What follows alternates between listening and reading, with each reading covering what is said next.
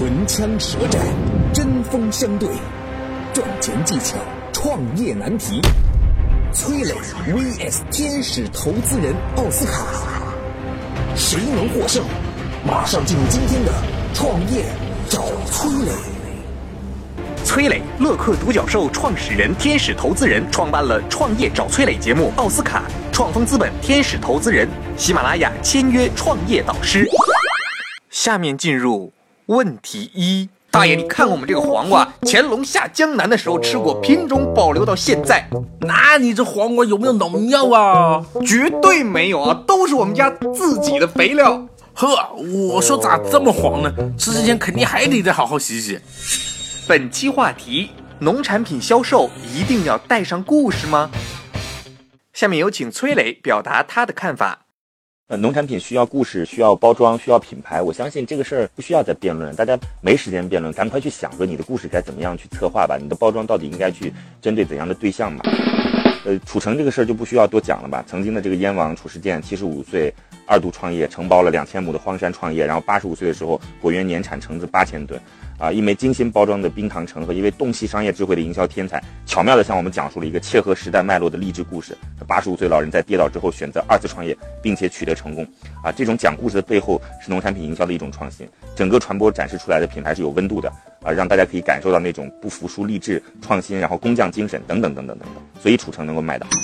我觉得一个农产品如何讲好故事，大概有几点。第一个是哪儿种的啊？一方水土养一方人，要将本地的土地特色、休闲旅游和原生态展现出来。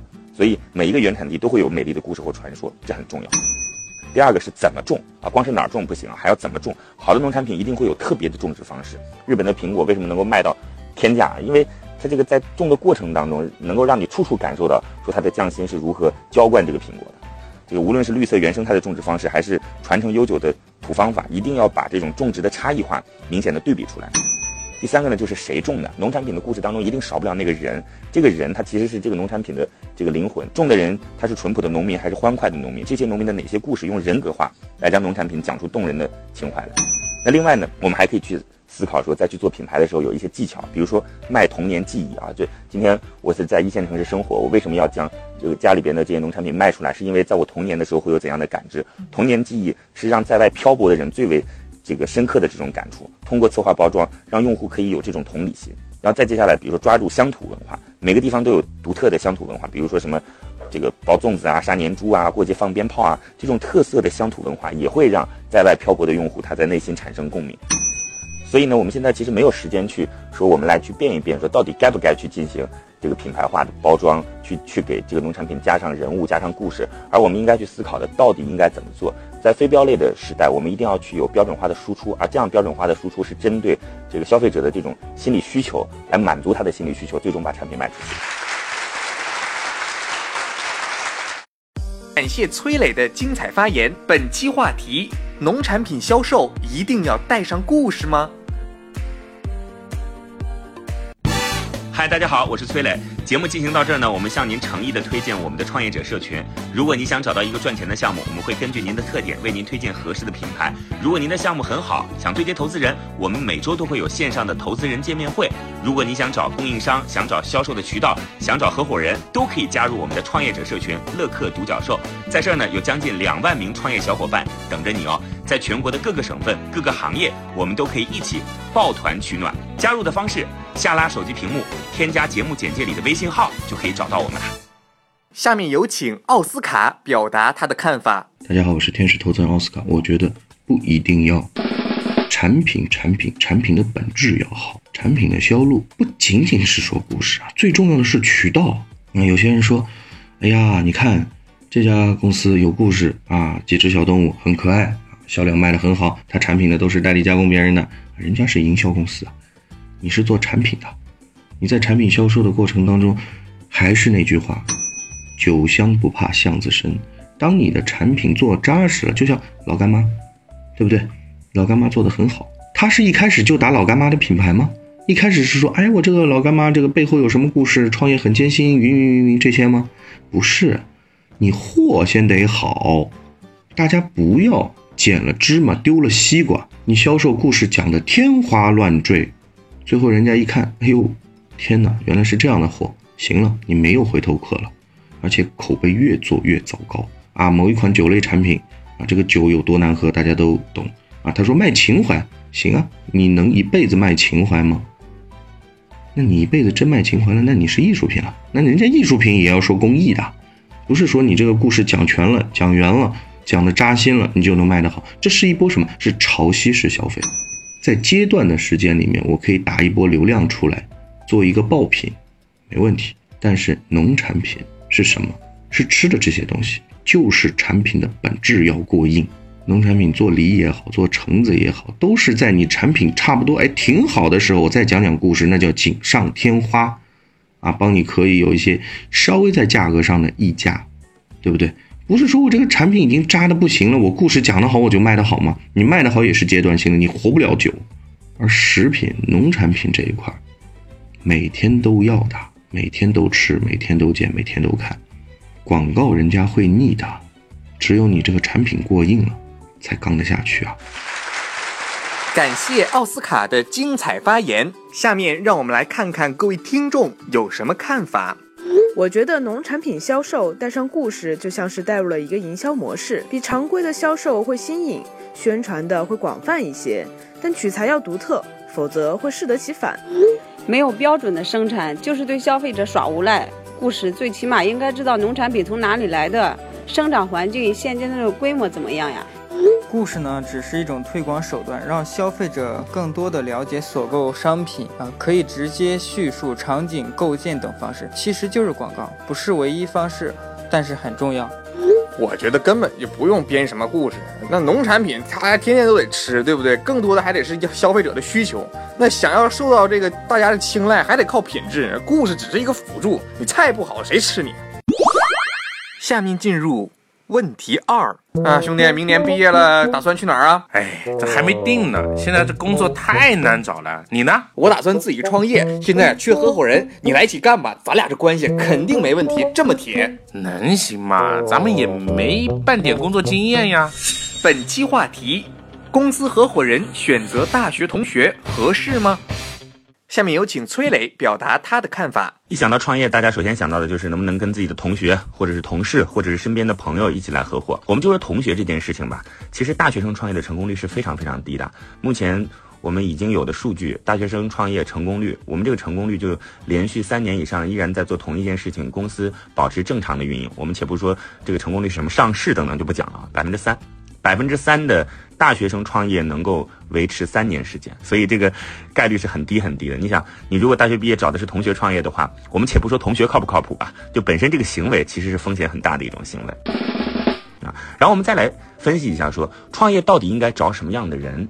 创业不是说找自己身边最亲近的人。自己身边最亲近的人能够给你带来的是什么呢？是信任感。但是光是靠信任感是无法解决创业的问题的。我们很多人有了一个想法之后，就认为说，哎，我把最信任的人拉到团队当中来，大家一起奔着那个方向去努力就可以了。错了，真正应该去找自己的团队，应该秉承这种思路，就先来剖析一下自己的项目到底需要哪几个环节。比如说，一个互联网项目基本上需要的环节就是，第一，关于流量从哪里来。这个流量从哪里来？可能有几种方式。第一种是做内容，对吧？我自己做内容，然后因为有粉丝关注，所以我就有流量，就有用户啊。第二呢，是我去购买流量或者投放广告。你别看购买或投放似乎只要有钱就可以嘛，错了。在互联网当中，购买流量、投放广告等等，这都是需要很高的技巧的，对吧？怎么样的平台，用什么样的方式，挑选什么样的用户，成本会最低？这个其实是一门学问。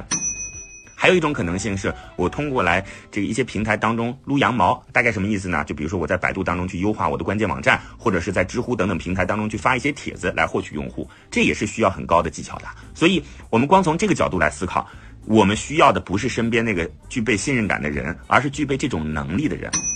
好，那再接下来呢？我们要去想，用户来了之后，我该去做产品吧？产品呢需要什么呢？就得需要技术来支持了嘛。一个产品之所以能够成功，需要产品经理，需要产品经理告诉技术团队，技术团队来完成产品经理给他涉猎的种种种种要求，对吧？那这个时候，产品经理和技术他有可能是一个人，有可能是有一个人带领一个团队。那你在这儿需要点一个钉子啊，我这个岗位。那再接下来呢？用户流量已经有了，产品也已经有了，那就得靠运营嘛。那运营的逻辑到底是什么样呢？就是如何让用户能够在这个平台当中活跃起来。你通过定点的时候去做一些这个优惠活动，或者说裂变之后有某某好处等等等等，让用户在这个平台当中能够自主的活跃起来。那这又是一个岗位啦，就运营岗位。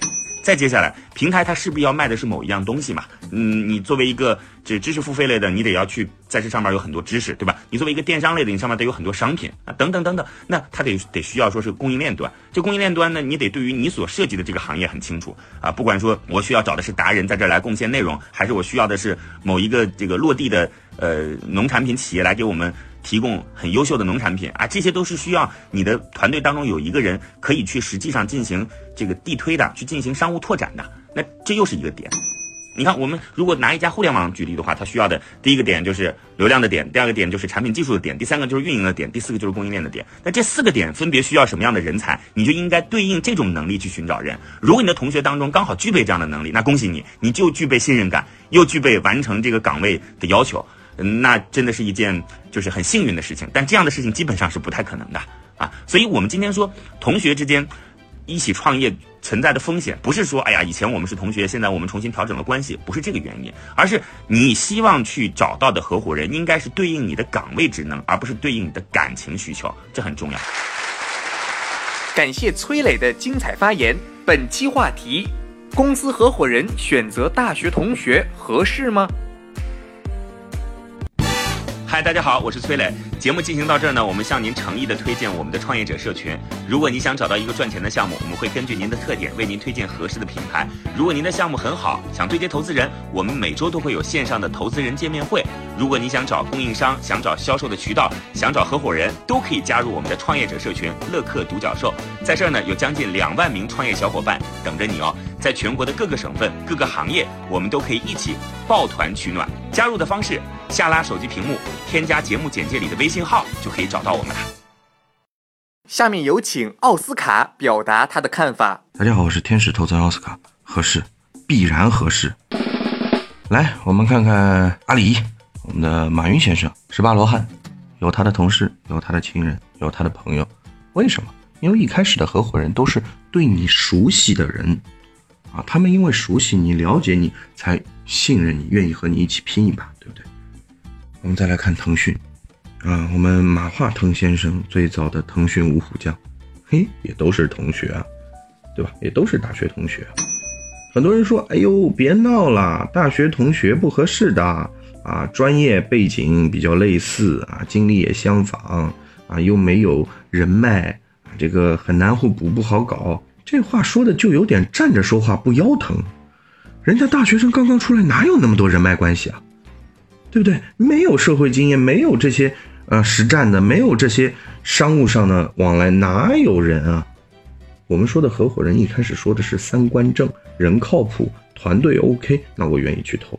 你如果各个项目上来之后，团队都是哇豪华阵容，美漂亮，资源都互补了，那还投什么投啊？他们自己就能干出来事儿了，也不需要我们天使投资人了。那而且这些人还创什么业？这叫创业吗？一群有理想、有梦想，势必在某些方面有一些短缺的，大家一起磨合、一起做，这是寻找意义的过程，这是可以有成就感、可以骄傲的，这才是最合适的。啊，你开始创业，谁都不认识，啊，你说我我我现在我砸钱啊，我弄到钱了之后我砸钱，我找猎头啊，帮我把行业里面最好的销售啊，把最好的人都买过来。我不说人家到底来不来，但是人家如果来的话，冲着钱来的。是冲着你人来的吗？大学生找身边的小伙伴，啊，大学同学、亲人朋友做，这是最合适的。你们不要一开始都想着，哎呦，我要找一些有资源的人啊，有可以弥补我的人。当你在想的时候，人家心里也在掂量你可以给别人什么，对吧？你做任何事情，你都有谈判价码的。你什么东西都没了一个零，你谈判价码是什么？而且团队是在成长的，这是一个动态的。啊，一个问题，一个团队的核心竞争力是什么？是我招来了这个合伙人，哎呦，那完了，这个合伙人如果说他资源啊什么都和匹配的了，啊，什么东西都给你做了喽，那好，他如果跳到了别的地方去呢，对吧？他如果到了别的地方去，他不是变成你的敌人了吗？你还搞什么？核心竞争力是团队在企业发展过程当中出现问题解决能力的问题，是整个团队一起升级打怪的一件事情。不要一开始就想着要找这个匹配那个匹配，不存在。感谢奥斯卡的精彩发言。下面让我们来看看各位听众有什么看法。我觉得不合适。合伙的生意需要一个领头羊，就是一个人可以为一件事拍板做决定。大学的同学经过了四年时间的同窗，往往知根知底，容易闹矛盾。一旦遇到了问题，容易离心。不合适，不是招关系好的做合伙人，而是找对了的人做对了的事。人对了，关系自然就好了。创业找合伙人首要条件一定是信任，万一发生利益纠纷呢？我能信得过你，你会为这个企业好。找一个陌生人想要达成这样的信任是非常困难的。哎，我觉得这事挺合适啊。公司合伙人要求呢是要一起经历事儿，有些东西啊是绕不过时间的，双方才能有一个判断。临时招一个合伙人，或者之前完全不认识那种，然后啊经过朋友介绍你签到一起，这种啊往往是不太能长久的。下面进入辩题三。最近做微商挺火的，感觉能赚钱，我想去试试。别去做了，你去了也是做代理，人家把货给你就不管了。那我也是消费者呀，只要把东西卖出去，一样是可以赚钱的呀。本期辩题：微商到底是卖产品给消费者，还是卖产品给代理商？下面进入崔磊与奥斯卡的唇枪舌战。正方崔磊出招。如何判断靠谱的微商？我认为今天应该讨论的是这个话题，所以我认为把产品卖给消费者的微商更为靠谱啊。过去啊。二零一七年之前，百分之七十以上的微商，它其实它整个是一个金字塔结构，有总代，然后再去给一级代理、二级代理、三级代理。当然这之间不一定有联系关系啊，因为有联系关系，它就涉及到传销了，它就可能是一级一级一级的卖货。但实际上呢，这个产品到底消费者有没有用，没有人关心。所有品牌方给你灌输的概念是什么呢？就是这个产品有多好，对吧？然后呢，你未来能赚多少钱？而你需要的不是把这个产品卖给消费者，是你把这个产品卖给下一个能够帮你卖产品的人。所以这件事情就变成了。大家在不停的传接力棒。我们再来看今天，当然因为有各种各样的原因了，就是类似于像拼多多也好，类似于像这个云集也好等等这样的平台，备店也好这样的平台兴起了之后，其实那个大品牌方他不是不断的找代理商的，他就是通过一个个小的代理商，然后帮助平台把货卖掉就行了。那很多代理商与相对来讲比较少的代理商之间的区别是什么呢？那就一定是价差嘛，因为每一个代理商他都需要拨一层利润，那一直到最后的消费者手中，那个产品其实会比较贵。所以我们看到说，过去微商卖的它都是非标类的东西，就你你没法去定义一个面膜到底是八百块钱。一张的好还是八块钱一张的好，反正他把它包装成啊，你看我们这个好是因为有种种种种原因，所以我们定八百块钱。这当中其实都是各个代理商的利润。那今天很明显，这样的方式已经很难再走下去了，而且这的确是一种不健康的方式。那我们去判断说，我们作为去销售品牌方的产品，我们作为一个承接者，我们作为一个销售者，我们应该怎么去判断这个品牌方靠不靠谱？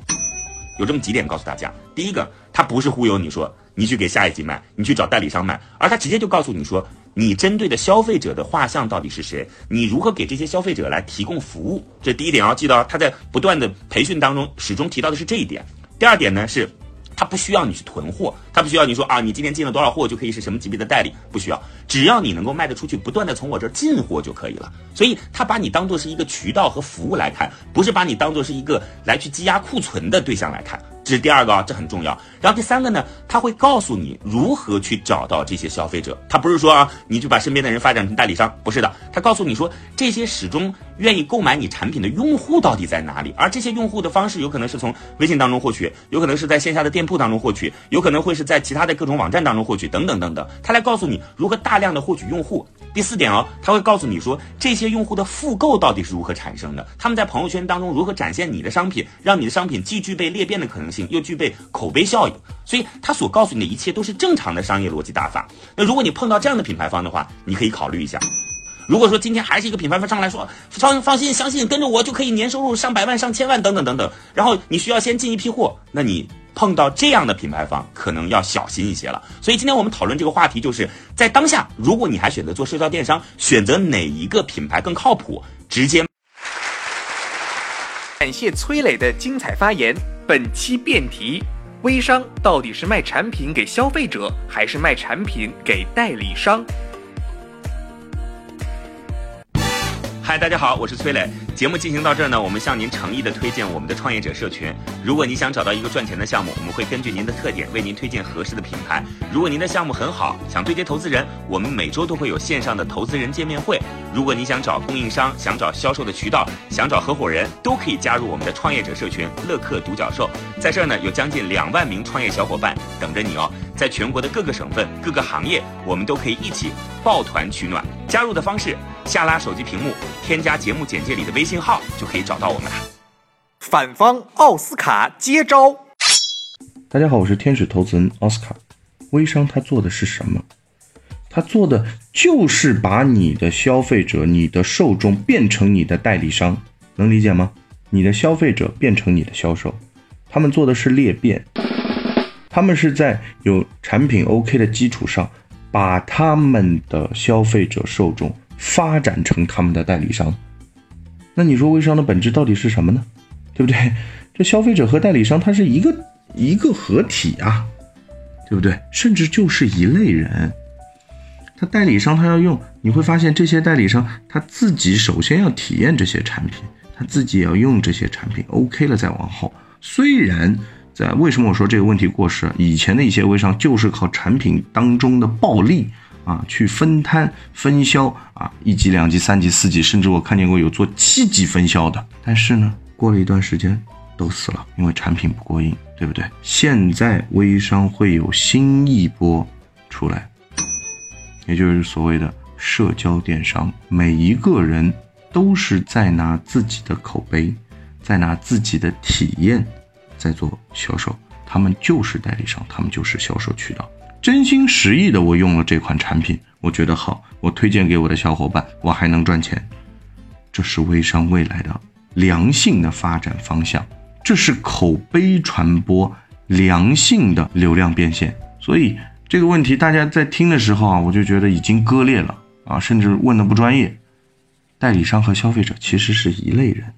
而且微商啊，未来在品牌化、结构化管理上会更加的透明，会趋于健康，而不是变成传销的模式。大家好好去感受感受，叫无裂变不生意，把你的消费者变成你的销售，好好感受一下这句话。